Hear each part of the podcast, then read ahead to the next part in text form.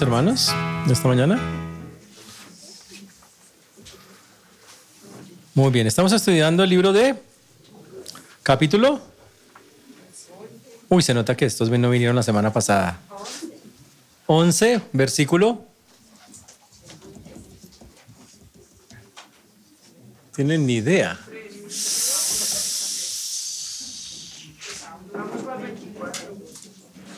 Lucas 11,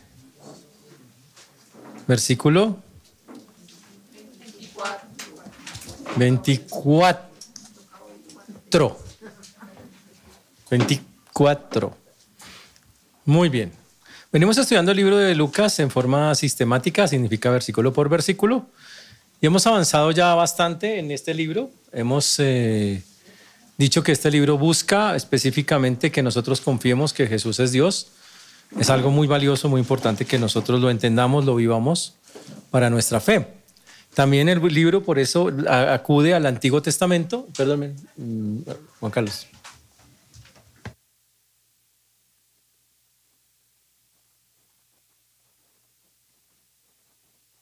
Por eso el libro de Lucas comienza hablando del Antiguo Testamento comienza dándonos la historia de Juan el Bautista, que tenía que venir un precursor y obviamente Lucas nos dice ese precursor se llamó Juan.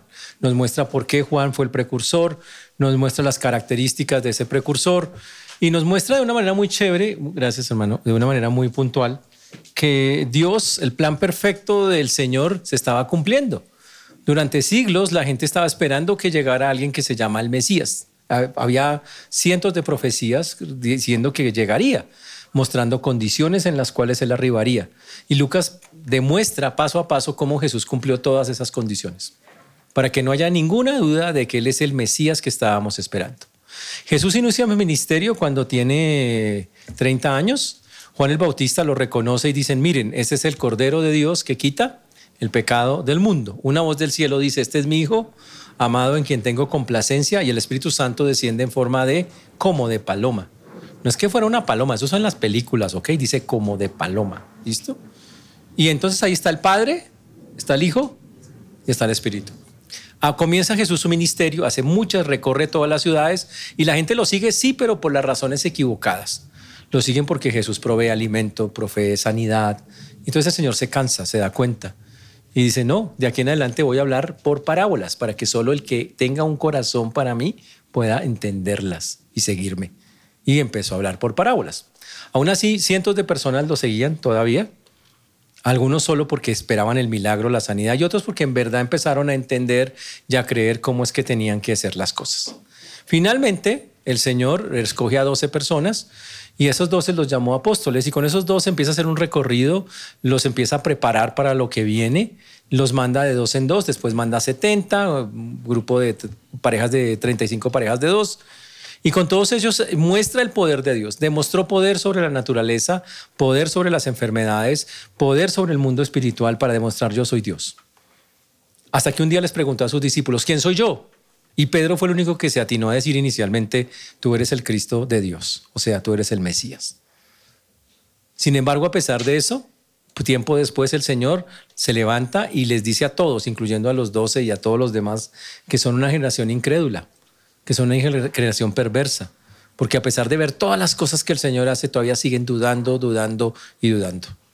Y finalmente el Señor les dice, voy a morir, me voy a Jerusalén, los discípulos no creen, pero él insiste y vuelve y les dice, voy a ir a Jerusalén, voy a ir a morir. Pero ellos, y estamos en ese camino a Jerusalén, Jesús va camino, sabe que allá va a morir, y, está con sus discípulos y empiezan a pasarle un montón de cosas. Y cuando va por el camino le preguntan, ¿cómo es que hay que orar, Señor? Señor, enséñanos a orar. Los judíos habían hecho oraciones miles, son, son gente, se la pasan orando, entre comillas, pero en la verdad no sabían cómo hacerlo bien. Por eso preguntan los discípulos de Jesús a Jesús. Señor, enséñanos a orar. Y estuvimos explicando el Padre Nuestro. Después los fariseos, que son personas que nunca dan la cara, porque, tristemente el fariseo es, por eso es fariseo. Eh, nunca atacaron a Jesús directamente, no tenían, la, no, tenían la fortaleza para hacerlo, tenían miedo al Señor. Empezaron a envenenar al pueblo diciendo que Jesús hacía todo en el poder de Belcebú, que todo era por el poder satánico. Jesús, como lo vimos la vez pasada, les los cogió y les dijo, ¿Satanás divide su propio reino? ¿Cómo? ¿Eso qué sentido tiene? Y les explicó que eso no era así. Y encima de eso, el, el Señor les dijo que los hijos de ellos, porque en el nombre de quién estaban echando los demonios. Porque si ellos decían que sus hijos, los hijos de los judíos que estaban ahí, exorcizaban en el nombre de Dios y lo aceptaban, porque no aceptaban que Él exorcizara? O echara fuera demonios. Y fue la forma en que el Señor contrarrestó específicamente eso. Pero quedó una parte por ver, el versículo número 24 de Lucas 11, 24. Lucas capítulo 11, versículo 24. Vamos a orar para comenzar. Señor Dios, te damos gracias porque tú eres bueno, Señor, y para siempre es tu misericordia. Te agradecemos porque hasta aquí nos has traído y tú has sido bueno con nosotros. Rogamos, Señor, que tú obres en cada vida, en cada corazón, que nos ayudes, Señor, y que puedas eh, guiarnos, Señor, en esta mañana para hablar con claridad. Te ruego, Padre Santo, que haya corazones dispuestos para recibir tu palabra y que nosotros podamos también, Señor, un corazón listo para eh, expresar esas verdades que nos has enseñado. Ten misericordia a todos los que nos escuchan, de tu siervo quien habla, pues lo pedimos en el nombre de Jesús. Amén y amén. El versículo 24, vamos a Lucas 11, 24, espero que tengan sus Biblias ahí abiertas. Uy, un celular sonando, qué oso, tan peludo. Lucas 11, 24.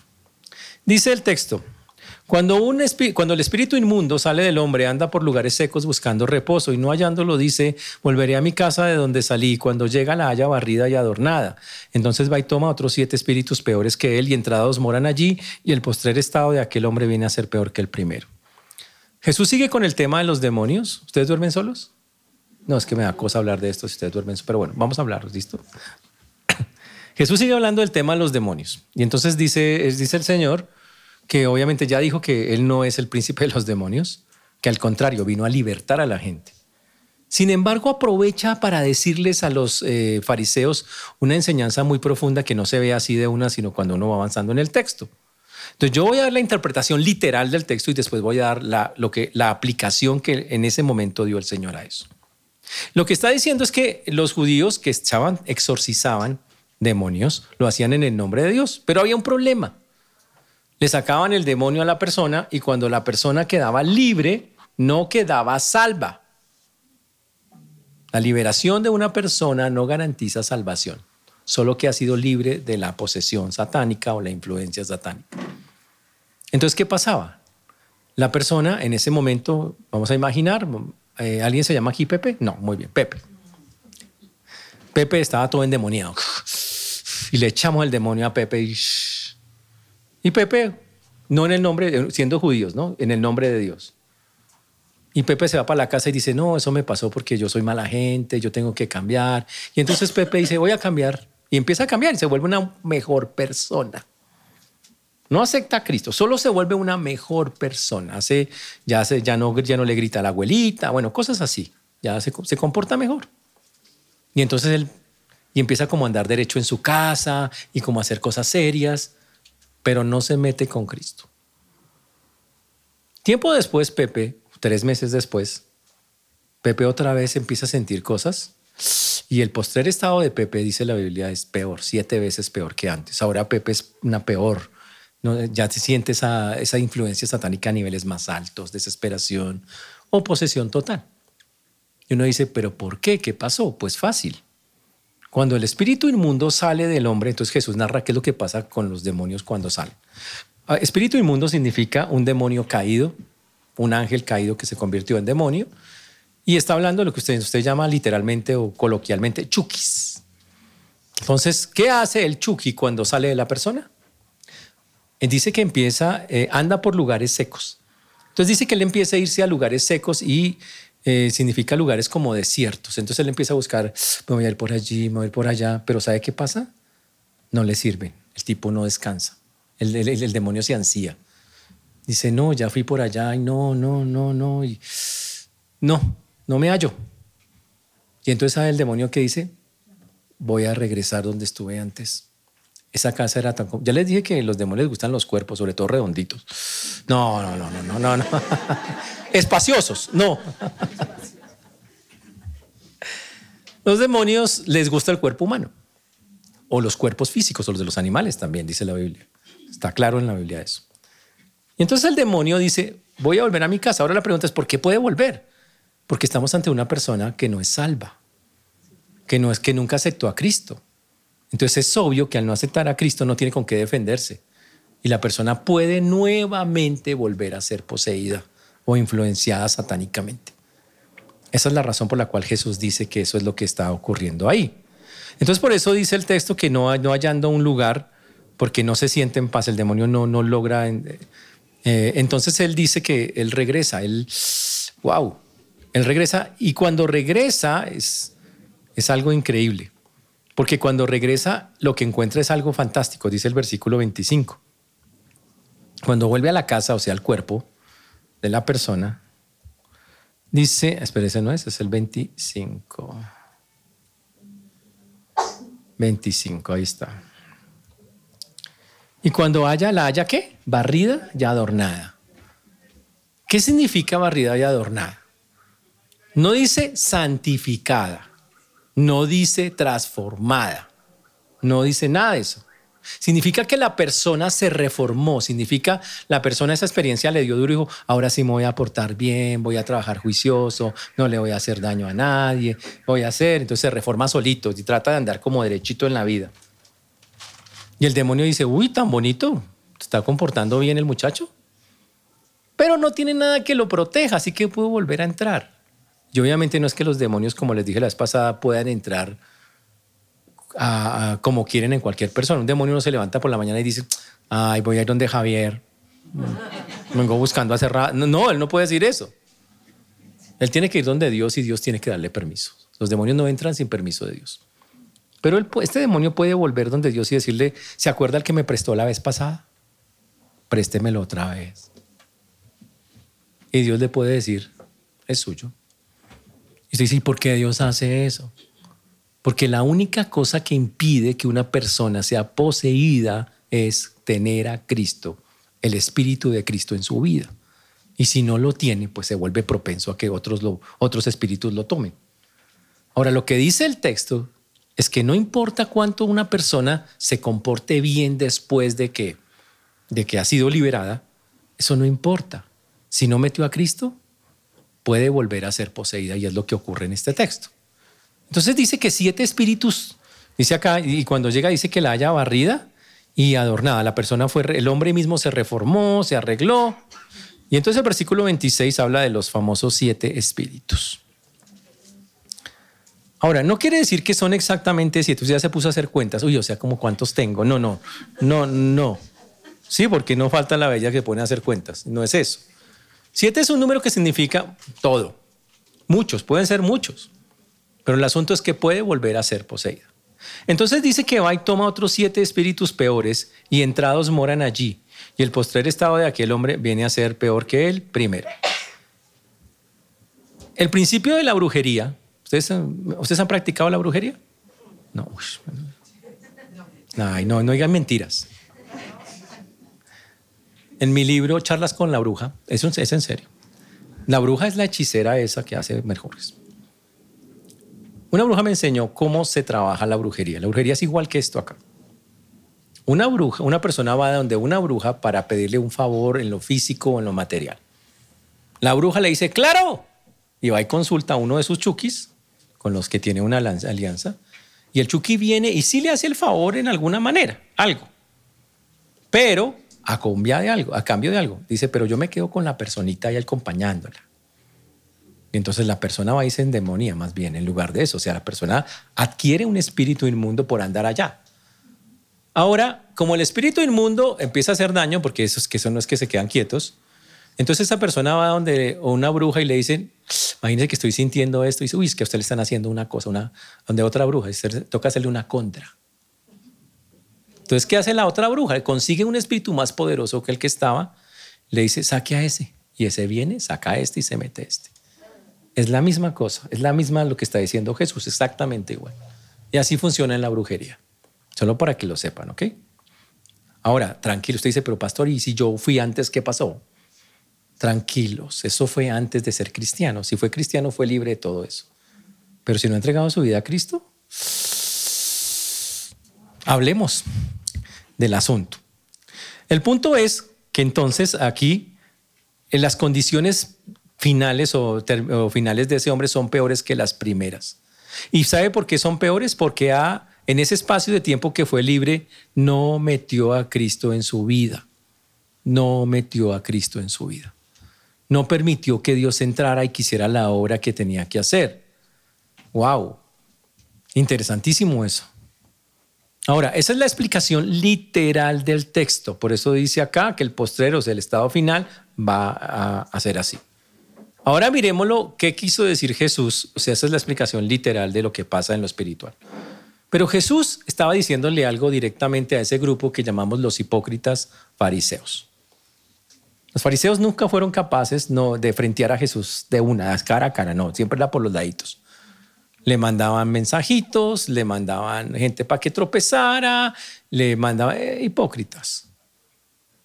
Y era, eso molestó mucho al Señor. Acá habían dicho, envenenaron al pueblo y le dijeron al pueblo, Jesús hace todo en el poder de Belcebú, él es el hijo del diablo, ta, ta, ta, y envenenaron al pueblo.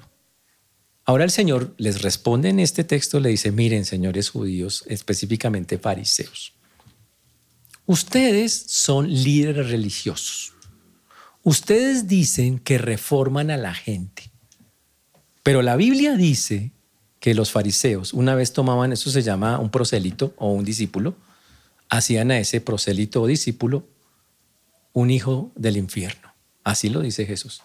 Dice, ustedes en lugar de coger una persona y volverla más cercana a Dios, la hacen más un hijo del diablo porque ustedes lo que le enseñan a la persona no es acercarse a Dios, sino cosas que no son lo que Dios dice. Y se lo va a decir Jesús más adelante en estos textos. Y eso es durísimo, o sea, es una cosa... Pero aquí Jesús le está diciendo, ustedes dicen que ayudan a las personas. Una persona viene con una influencia satánica o poseída, ustedes lo sacan el demonio y después la persona empieza a reformarse como ustedes le dicen, pues, siguiendo las líneas de obedecer lo que sus reglas. ¿Y en qué termina la persona? Termina peor que lo que era antes. O sea, lo que ustedes hacen no sirve para nada. Eso es lo que le está diciendo el Señor detrás de toda la historia aquí al asunto.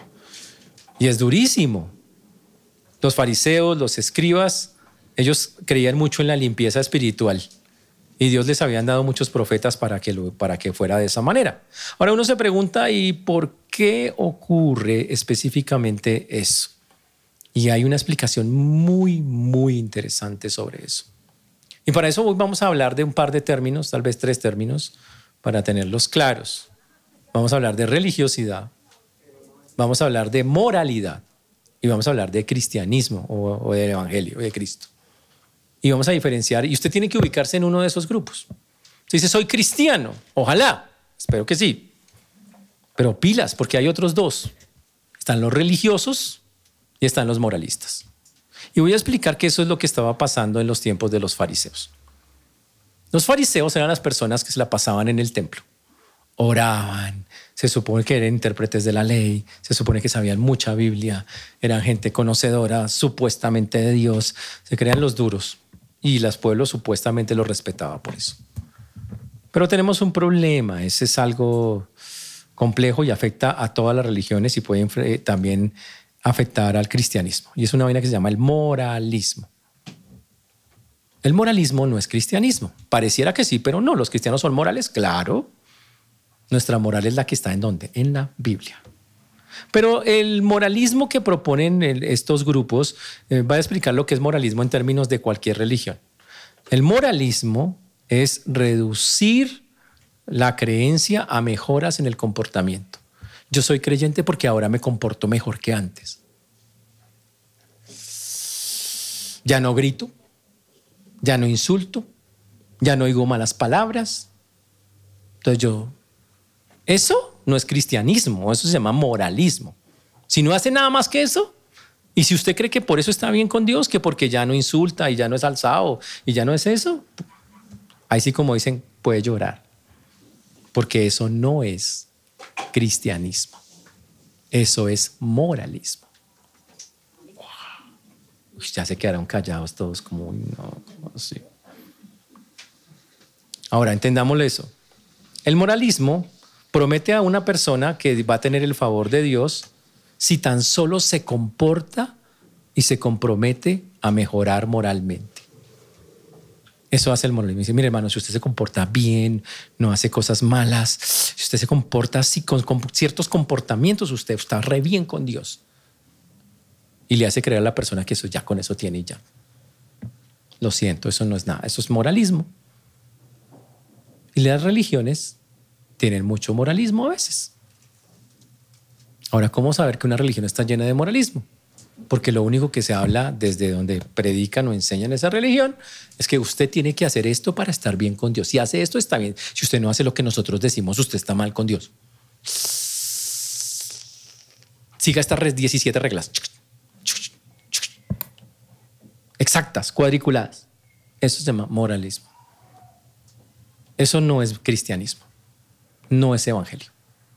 Y luego el cristianismo no es seguir reglas, sí, pero no por esas razones no es cosas que me impone, una, el cristianismo a diferencia del moralismo hace cambios, la palabra es transforma mi vida, de tal manera que yo ya no quiero pecar, ya no deseo hacerlo, yo las cosas no las hago porque es que me, es que usted tiene que hacer esto, no, las hago porque hay un deseo en mi corazón de agradar a Dios en todo, intento y lucho y fallo y vuelvo y le hago, pero, pero es diferente la motivación.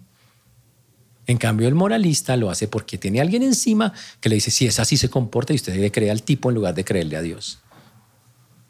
¿Eso está claro, señores?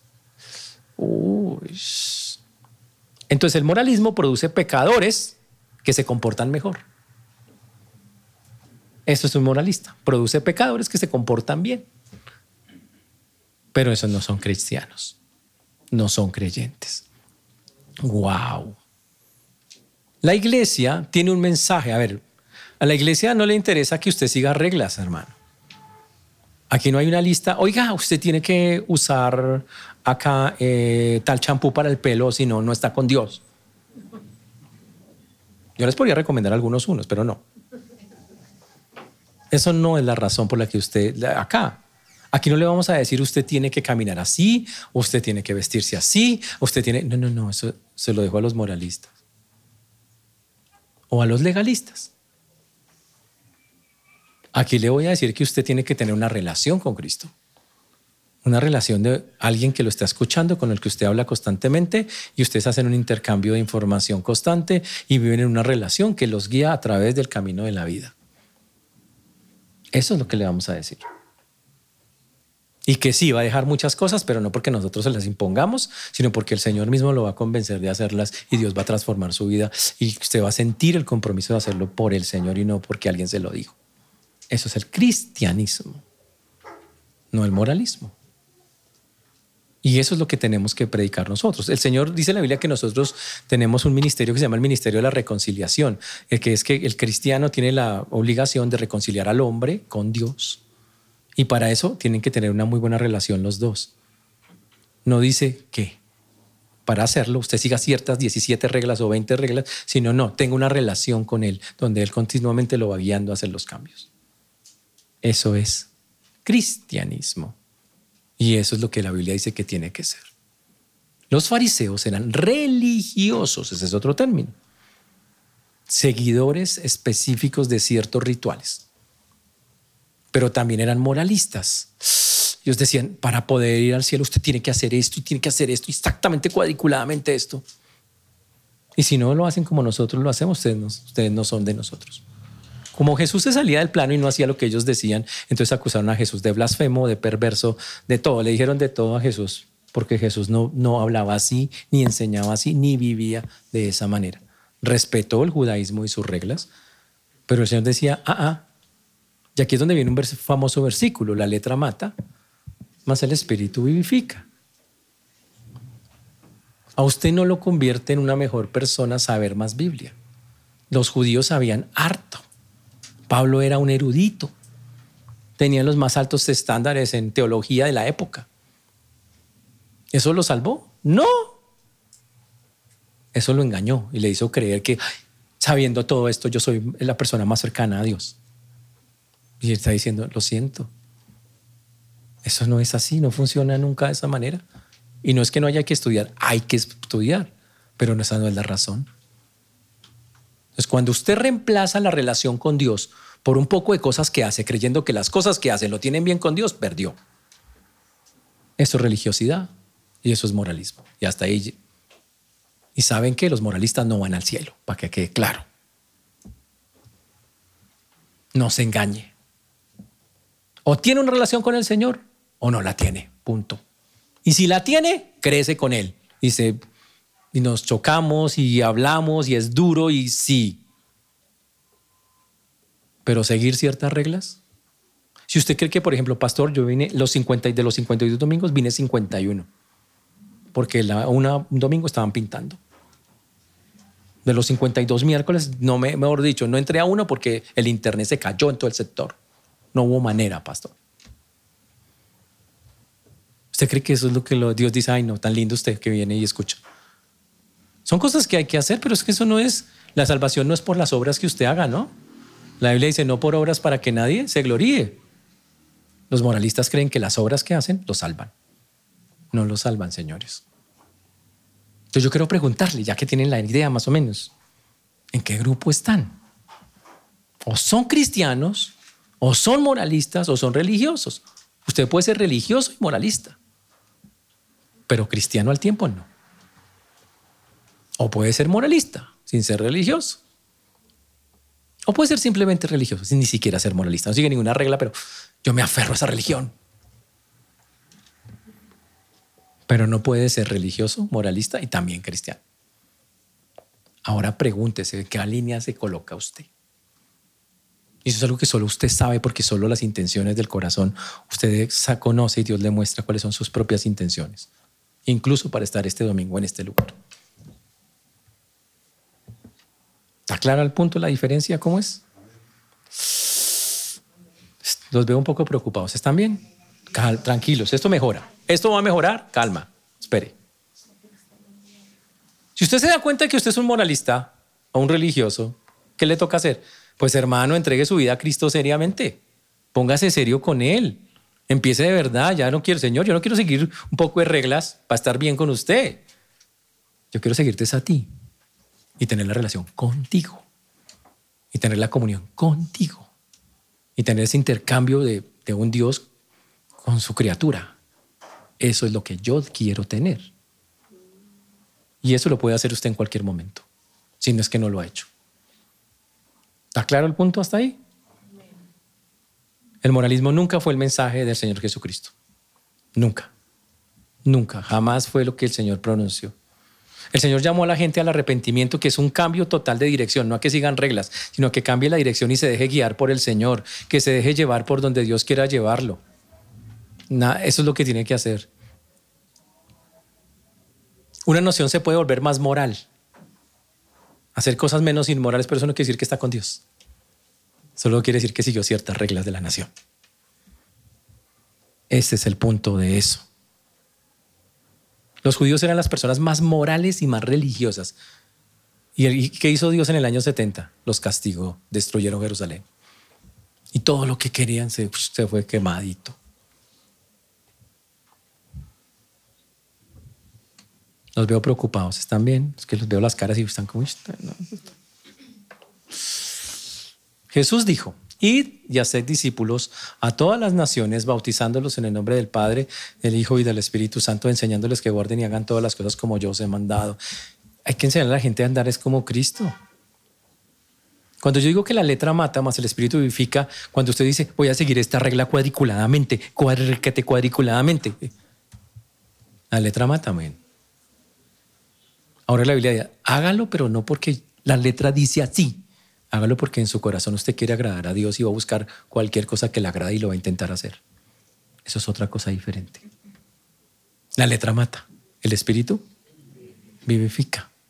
Vivifica. ¿Está claro, hermanos?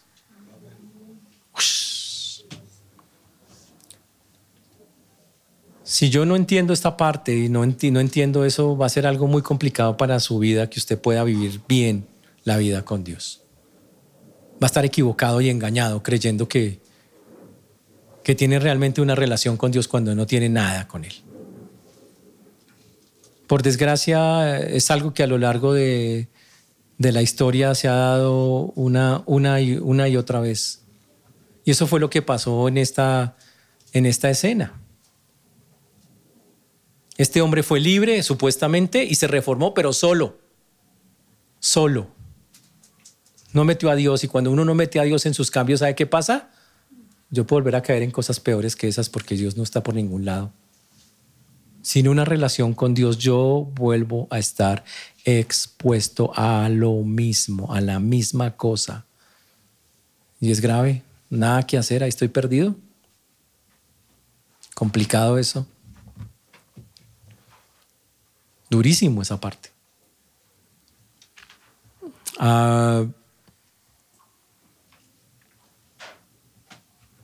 Entonces viene la otra parte increíble. Entonces el Señor le está diciendo todo eso a los fariseos. Ahora imagínense todos los fariseos escuchando ahí, todos agachando la cabeza. Porque básicamente les está diciendo, ustedes son unos religiosos, ustedes son unos moralistas. Pero le está diciendo de frente, ustedes no son salvos. Ustedes no tienen el cielo ganado. eso es durísimo. O sea, está dándoles muy, muy duro.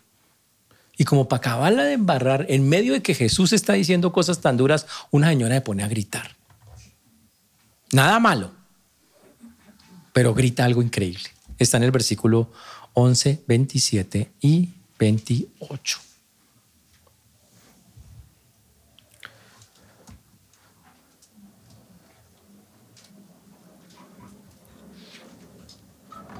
Dice, mientras él decía estas cosas, ahí está, sí. Una mujer de entre la multitud levantó la voz y dijo, bienaventurado el vientre que te trajo y los senos que mamaste. Y él dijo, antes bienaventurados los que oyen la palabra de Dios y la guardan. Uy. El texto lo que está diciendo es algo increíble. Una mujer, Jesús está hablando el tema de los demonios, de que lo que, lo que acabamos de ver, de que, el, de que los, el espíritu va y vuelve y está diciéndole cosas a los fariseos. Y en medio de todo eso una mujer se levanta y, dice semejante frase. Está, está alabando al Señor en ese momento. Y básicamente, para decirlo en otras palabras, ¿qué es lo que le está diciendo literalmente esta mujer en, este, en ese versículo eh, número 24 cuando estamos hablando, cuando está hablando allí? Le dice, qué bendición el Hijo que tú hayas podido amamantar al Hijo de Dios. Qué bendición eso. Y la mujer se alegra, se goza, dice, qué bendición, qué, privilegio, que, y obviamente se está refiriendo a María, pues tú hayas podido tener, eh, tener esa bendición. Qué cosa tan, tan increíble. Tú básicamente le dice a Jesús, tu mamá debe estar muy orgullosa porque ha tenido un hijo espectacular. Ahora recuerden que María y Elizabeth ya habían dicho que eso iba a pasar. En el libro de Lucas que aquí estamos estudiando en el versículo 42, Lucas 1, 42. Elizabeth le dijo a María, Elizabeth le dijo a María. Exclamó a gran voz y dijo, bendita tú eres entre las mujeres y bendito el fruto de tu vientre. Wow. Ya que hay otras mujeres que lo están proclamando. Y en el 1.48, ahí mismo, María misma, Lucas 1.48, también había profetizado algo así. Dice, porque ha mirado la bajeza de tu sierva, pues he aquí desde ahora me dirán bienaventuradas todas las generaciones. Se está cumpliendo que empiezan a decir bienaventurada María, bienaventurada María. Bienaventurada María significa que María es Dios o que María hace favores o cosas, sino que es una mujer muy bendecida por haber dado a luz al Hijo de Dios. Eso es lo que hay que interpretar de eso. ¿Estamos? Muy bien. Mm. Cuando esta mujer grita eso, Jesús dice, hay que hacer una aclaración. Jesús mismo en ese momento eh, levanta la voz, como dice el texto, y, no es que corrija a la mujer, le dice, es algo así como si le dijera, sí, eh, lo que dices sí es, es verdad, tienes razón, pero, pero, Jesús entonces les dice en el versículo 28,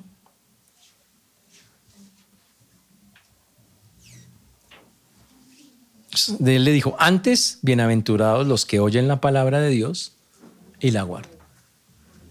Él le dice, gracias, lo que dices es verdad, bienaventurada María, que tuvo ese privilegio, perfecto.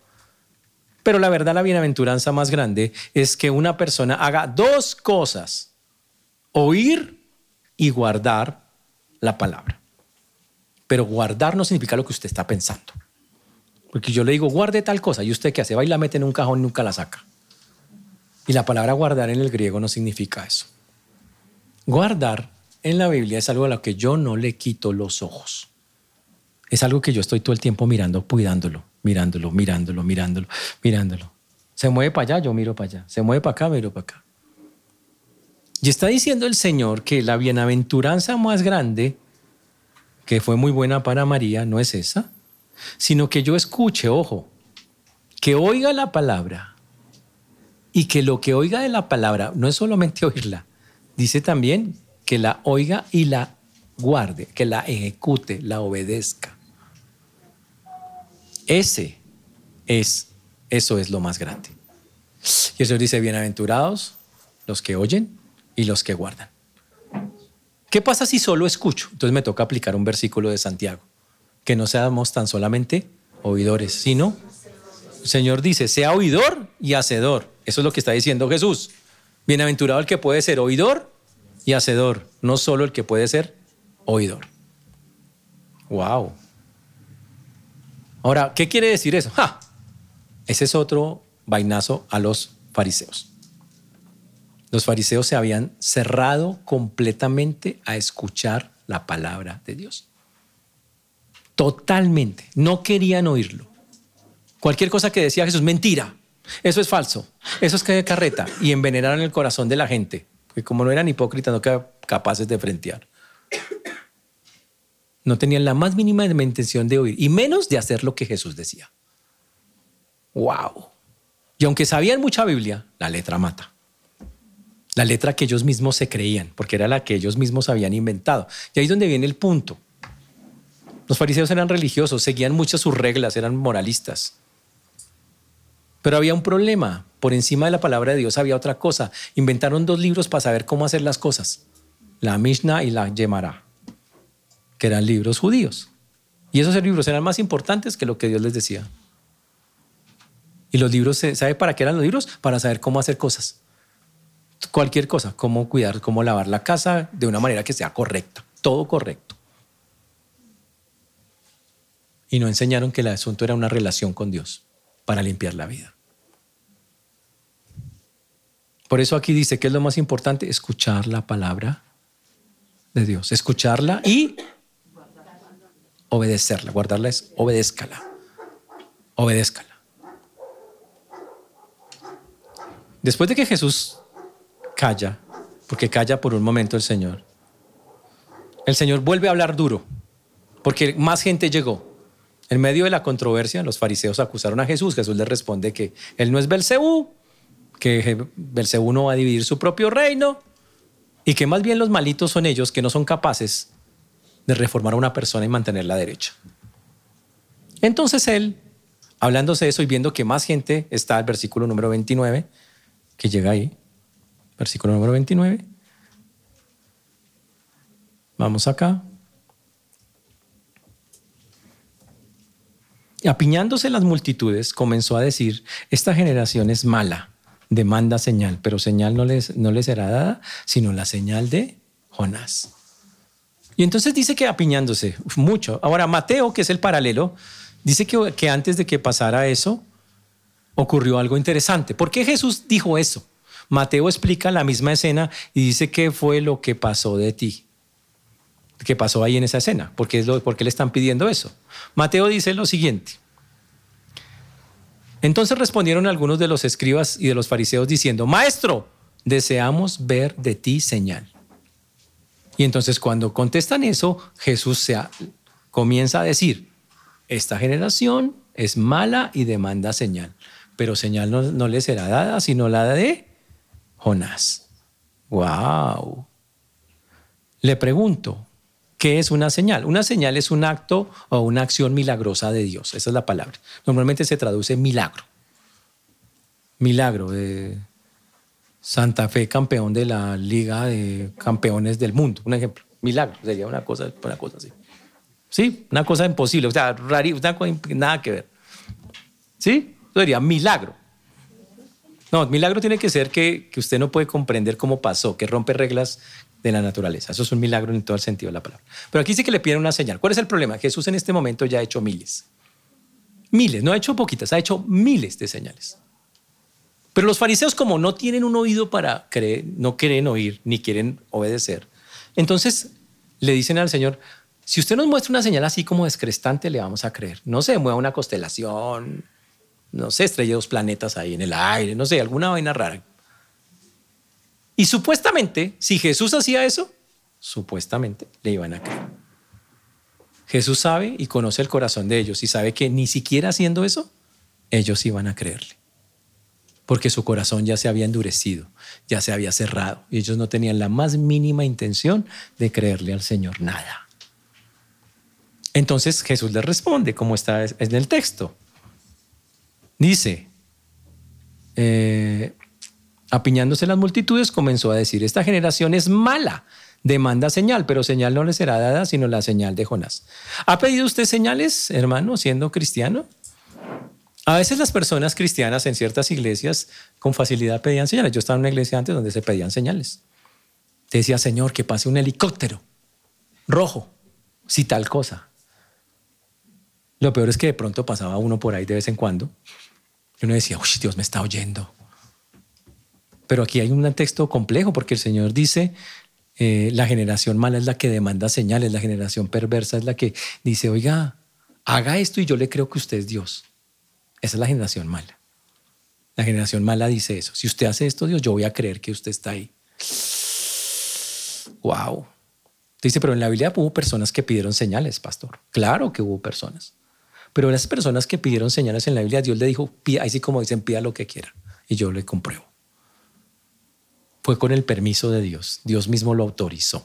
Si usted mira los textos al respecto, va a encontrar que Dios mismo autorizó el asunto para cumplir sus planes y sus propósitos. Pero nosotros no tenemos derecho a pedirle señales. Imagínese, si usted es Dios de verdad, de verdad, demuéstremelo. Imagínese eso. Eso es un acto orgulloso y es un alto altanero de parte de nosotros hacer semejante cosa.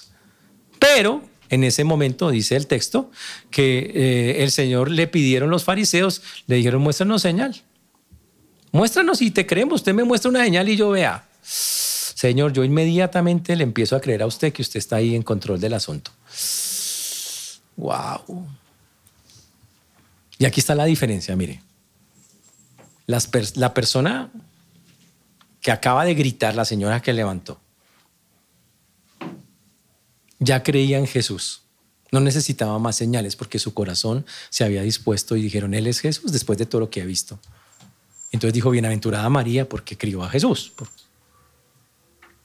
Pero los fariseos, que son los religiosos y los que deben seguir a Dios, nunca pudieron ver que Jesús hacía todas esas cosas y ver que Él les estaba mostrando, yo soy Dios mismo nunca pudieron abrir sus ojos para entender semejante verdad tan impresionante que el Señor les estaba, que les estaba dando en ese momento. Ahora, detrás de eso hay otra cosa también terrible. Los fariseos pidieron una señal del cielo, pero el punto es que eh, lo, que estaba, lo que acaba de ocurrir es que el Señor les acaba de decir, ustedes no son capaces de llevar a una persona a una transformación genuina.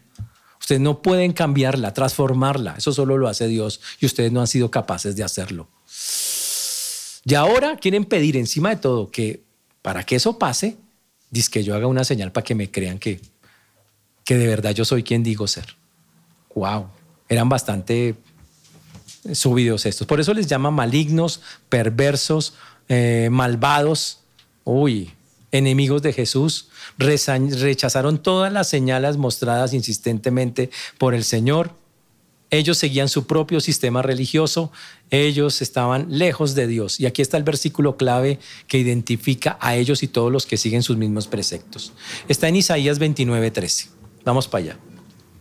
Isaías 29, 13.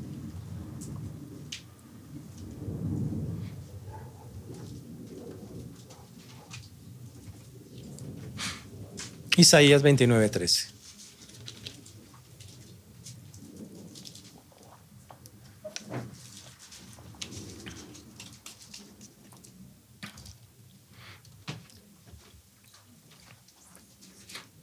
Dice pues el Señor, Pues este pueblo se acerca a mí con su boca. chévere. Se acerca a mí con su boca. ¿Cuál pueblo? pero pilas, puede ser este pueblo también. Este pueblo viene acá y dice, ay, el Señor tan lindo. Y acercarse, yo quiero estar en la iglesia, yo quiero estar ahí con Dios. Lo mismo. Y dice que este pueblo, hablando de Israel en ese texto, se acerca con su boca. Dice, y con sus labios me honra. Y entonces, ¿usted qué piensa de Dios? Dios es lo más lindo. Le preguntáramos a un judío, ¿usted qué piensa de Dios? Mire, Dios es lo más lindo, lo más grande. Dios es lo más portentoso, lo más espectacular. Y yo le podría preguntar a usted, ¿y usted qué me diría? La misma cosa. Hasta ahí vamos iguales. Cualquiera puede hacer eso. Pero tenemos un problema, pero su corazón está lejos de mí. Eso sí es un problema. Su corazón está lejos de mí, dice el texto. ¿Qué significa que está lejos de mí? Y aquí está la explicación, la tiene Mateo 15, 8 y 9. Sobre todo el versículo 9.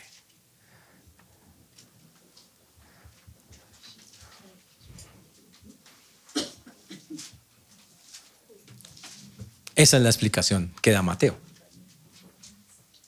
Mateo dice, pues, ¿por qué este pueblo está lejos de mí? Pues en vano me honran, o sea, es hueco lo que me dicen, es vacío lo que me dicen, porque enseñan como doctrinas mandamientos de hombres.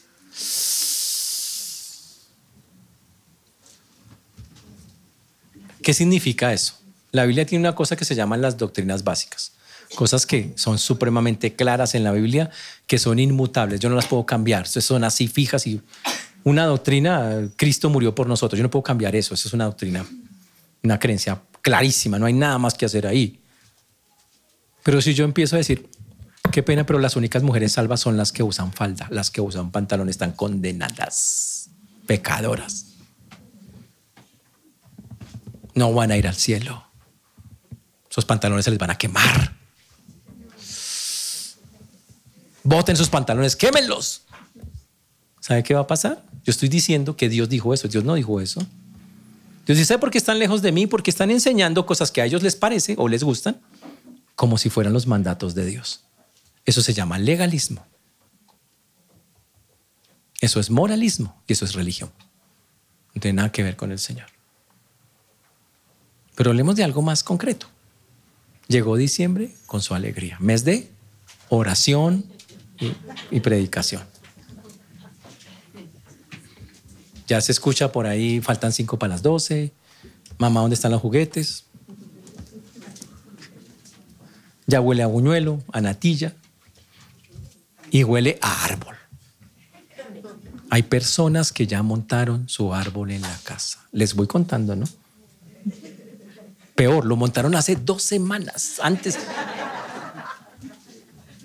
No voy a dar nombres, pero pero ya están montados, con luces y todo, o sea, tenaz, o sea, es una vaina impresionante.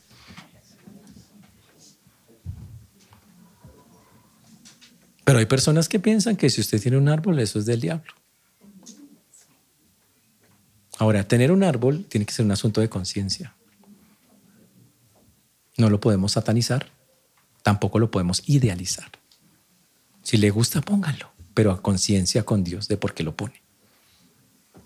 No le haga morcillas al diablo con la Navidad. Y si va a celebrar la Navidad es para Cristo, no para usted. Porque usted es cristiano.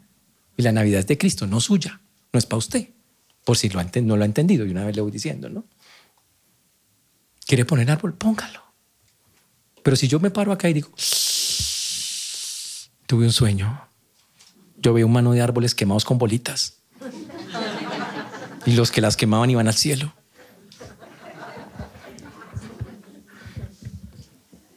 Perdí, porque estoy enseñando que supuestamente Dios odia los árboles de Navidad. Y eso no dice la Biblia. Entonces, cuando una persona coge algo que le parece y lo impone como una doctrina, es un mandamiento de Él. Y Dios dice, por hacer eso usted está lejos de mí. Los fariseos cogían a una persona y le enseñaban, usted tiene que hacer este rito, tiene que bañarse las manos tantas veces, si no está desagradando a Dios, está a bañarse las manos. Y eso es lo que lo va a salvar a usted. O sea, le estaban enseñando nada que ver. Y por eso el corazón de ellos estaba lejos de Dios. ¿Está claro lo que estoy diciendo, señores? Por eso, aquí en el texto que estamos mirando, dice, este pueblo de labios me honra, pero su corazón está lejos de mí. Y viene la otra parte. Y su temor de mí no es más que un mandamiento de hombres que les ha sido enseñado. Y entonces le preguntamos a ese judío de esa época, al fariseo, le preguntamos, ¿usted le teme a Dios? Y él va decir, sí, Dios es temible, es temeroso, yo le tengo un temor tremendo. Es que Dios es muy grande, muy serio. Y le preguntamos al creyente de acá, ¿y usted cree que Dios es, hay que temerle a Dios? Y dice, uy, claro, es que Dios es fuego consumidor. Tan lindo, saben harta Biblia ustedes. Pero si ese temor es solo porque usted tiene miedo, porque alguien se lo enseñó, y usted porque le tiene miedo, no es que así me dijo eh, el rabino, no, así me dijo el pastor. No es porque conozco a Dios y de verdad veo que es tan grande que, uy, me asusta su pot lo que es Dios sino porque es que alguien me enseñó que es que había que tenerle miedo. Entonces, pues yo le tengo miedo como todos. Cuando alguien está así, lo que está diciendo la Biblia, ese es un mandamiento suyo. Usted mismo lo inventó alguien o se lo aprendió a alguien. Y eso no quiere decir que usted está cerca de Dios, ni tampoco el que se lo enseñó. Los dos están mal. Y por eso dice el Señor, este pueblo de labios me honra, pero su corazón está a kilómetros. Ahora, lo más grave de todo eso es que Dios detrás de todo esto, en este texto de, Lucas, está diciendo que los judíos en ese momento estaban lejos de Dios, o sea que no eran salvos, no eran creyentes. Y es verdad, Pablo más adelante lo va a decir en sus cartas, tenía un dolor grande por su nación, porque su nación, dice, no creía en el Señor. Durísimo eso. Y es el pueblo de Dios, eso no quita que sean el pueblo de Dios. ¿Ok? Pero ser del pueblo de Dios no garantiza que de una vez lo salva por ser el pueblo de Dios. Solo lo hace más responsable, porque Dios se reveló a su pueblo muchas veces. Ahora usted tiene que hacerse las preguntas correctas y, y, las hacemos con el versículo 30. Con el versículo, perdón, ahí mismo con el versículo 29 al final que estamos mirando. Versículo 29 al final. ¿Qué dice el versículo 29 al final? Dice, pero señal no le será dada sino la señal de Jonás. El Señor dice, ustedes me están pidiendo señales. Dice que para creer, aunque yo he hecho miles. Detuve tormentas, detuve demonios, produje pan del pan de la nada, comida, he sanado a miles de personas, he resucitado muertos y todavía quieren algo más. Y el Señor les contestó palabras más, palabras menos, para ustedes no habrá ninguna otra señal. No habrá más. Y van a haber una, pero no porque ustedes la piden, es porque tiene que ser así. Y es una señal donde el Señor dice, es una señal, sino la señal de Jonás. Dice, y la única señal que ustedes van a ver es una, que van a asemejar a, a la señal de Jonás. Ahora, ¿en qué consiste esa señal de Jonás que es la única que ellos van a ver? de aquí en adelante. Eso lo sabremos la próxima semana porque ya el tiempo se acabó. Pero la próxima semana vamos a ver la señal de Jonás. Ese es el punto. Pero al salir de acá tenemos un problema. Usted ya no tiene excusa. Pregúntese en su corazón y sea honesto con usted porque de eso depende de su vida espiritual. ¿Es usted un religioso? ¿O es usted un moralista? o de verdad este es un creyente. Recuerde, el religioso no salva, moralista tampoco. Eso no se salva. No se engañe. Y, no, y ojo, cuidadito con enseñar a otros que esa es la forma en que se salvan. Tenemos que decirle a otros, ¿sabe qué? La única forma de salvarse es que usted entre en una relación seria con Él, con el Señor, a través de Jesucristo. No hay ninguna otra manera. Y eso es lo único que le garantiza libertad en su vida y crecer. Y no que vuelva otra vez a lo mismo de antes, que fue lo que le pasó a los fariseos con la gente, que no pudieron, no pudieron cambiarla ni transformarla, no tenían cómo. ¿Estamos claros, señores? Amén. Amén. Los veo animados, muy bien, ya lo... Ya. Entonces espero que hagan los cambios o hagamos los cambios que son necesarios. Que en vista de que ya ha quedado claro el mensaje, ustedes en su corazón tomen las medidas que son necesarias de tomar. Porque ¿qué quiere Dios? Cambiarnos. El Evangelio es transformación, es poder de Dios para salvación. Y eso es lo que tenemos que buscar acá. Amén. Hermanos, que el Señor nos ayude, pongámonos de pie.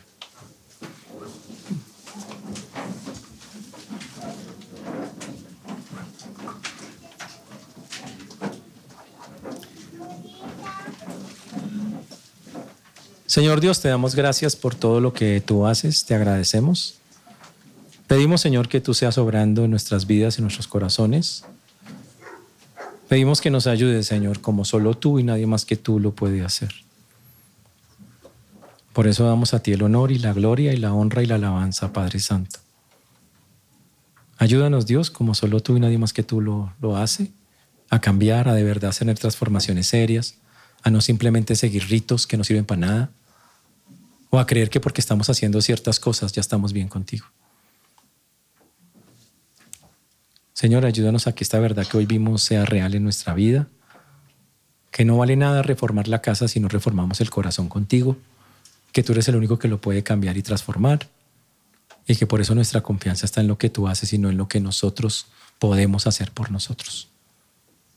Ayuda a tu pueblo, Señor, a que lo comprenda, pero más importante, a que lo obedezca porque no es un asunto de solo escucharlo, sino de hacerlo.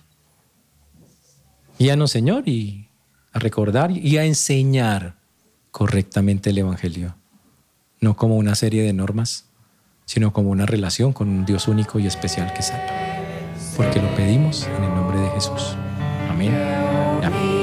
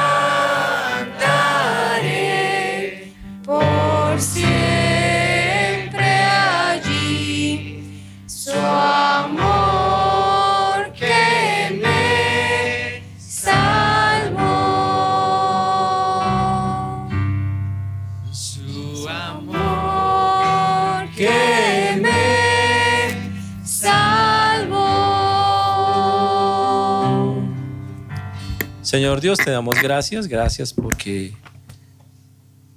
como dice la canción, tu gracia me enseñó a temer. No fueron unas reglas, Señor. Fuiste tú, Señor, a través de tu Santo Espíritu, que nos enseña esas verdades. Ayúdanos a recordarlas otras, pero más importante, a obedecerlas, a vivirlas y a enseñarlas correctamente, Señor, como lo vimos hoy. Por eso damos a ti la gloria, la honra, la alabanza y pedimos que sea un día de mucha bendición viendo tu mano preciosa en Cristo Jesús. Amén y amén. Señores, son muy amables. Muchas gracias a todos. Gracias a todos los hermanos de Internet también. Gracias por acompañarnos. Hasta la vista.